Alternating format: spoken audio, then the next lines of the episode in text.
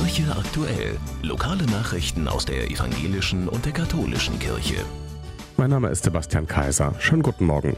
Heute findet wieder das Luisenfest statt. Mittendrin ist auch die Pfarrgemeinde St. Laurentius, die hierzu nicht nur den Pfarrgarten für Besucher öffnet. Auch die Kirchenmusik der Pfarrgemeinde lädt zu zwei kleinen Orgelführungen in die Basilika St. Laurentius ein. Kirchenmusiker Simon Schuttemeier wird dann einen Einblick in die Klänge und die Vielfältigkeit der Königin der Instrumente vermitteln.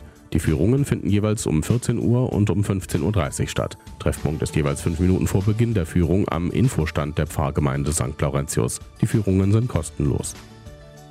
Das Grundgesetz der Bundesrepublik Deutschland gilt als eine der besten staatlichen Verfassungen der Welt. Mit seiner Unterzeichnung am 23. Mai 1949 wurde die Bundesrepublik Deutschland gegründet. Mit einer Marathonlesung an vielen Orten in der Stadt wird das Grundgesetz gewürdigt. Beginn ist am Donnerstag um 14 Uhr im katholischen Stadthaus an der Laurentiusstraße. Viele Bürger und Prominente aus der Stadt lesen mit, unter ihnen auch Superintendentin Ilka Federschmidt und der Stadtdechant der katholischen Kirche Dr. Bruno Kurt. Ein Musikprogramm begleitet die Lesungen. Das Finale findet am Donnerstag ab 19 Uhr in der evangelischen Citykirche am Kirchplatz statt. Der Singkreis St. Raphael St. Paul gestaltet gemeinsam mit dem Kirchenchor St. Maria Magdalena die Festmesse in der Klosterkirche zu Christi Himmelfahrt. Im vergangenen Jahr erklingt dann die irische Messe mit ihren mitreißenden Melodien. Wer Freude hat mitzusingen, kann dies ab sofort mittwochs um 20 Uhr im Pfarrsaal St. Raphael und donnerstags um 20 Uhr im Pfarrsaal St. Maria Magdalena tun. In den kommenden Wochen werden schon einige Lieder in den heiligen Messen gesungen. Vom 19. bis zum 23. Juni findet in Dortmund der Evangelische Kirchentag statt. In einer Kolumne für die Westdeutsche Zeitung wirbt Martina Köster-Schneider, Pfarrerin in der Gemeinde Gemarke-Wupperfeld, für die Teilnahme am Kirchentag. Als Pfarrerin genieße ich den Kirchentag, Kirche mitten in der Stadt. Er reicht inhaltlich und was die Gäste angeht weit über die Grenzen des alltäglich Kirchseins hinaus. Schöne neue Töne, Klänge und Gesänge schenkt mir der Kirchentag. Er wirbt um Freimütigkeit, Unerschrockenheit und Offenheit und darum, dass mehr Nachbarschaft gut gelingt.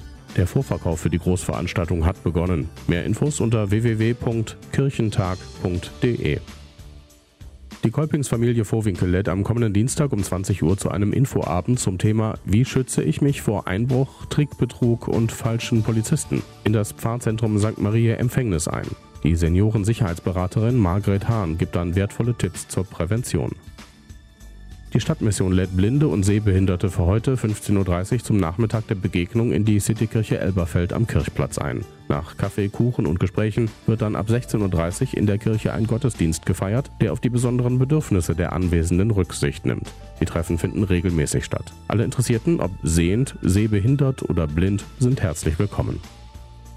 Im Rahmen der Literaturperformance Die Türme wird am kommenden Samstag der Turm der Kirche St. Marie Empfängnis zum Sonnenuntergang um 21.15 Uhr erleuchtet. Der Schauspieler Olaf Reitz rezitiert dann auch Texte zum Thema Wut zu Schönheit. Musikalisch begleitet wird er von Harald Eller am Saxophon.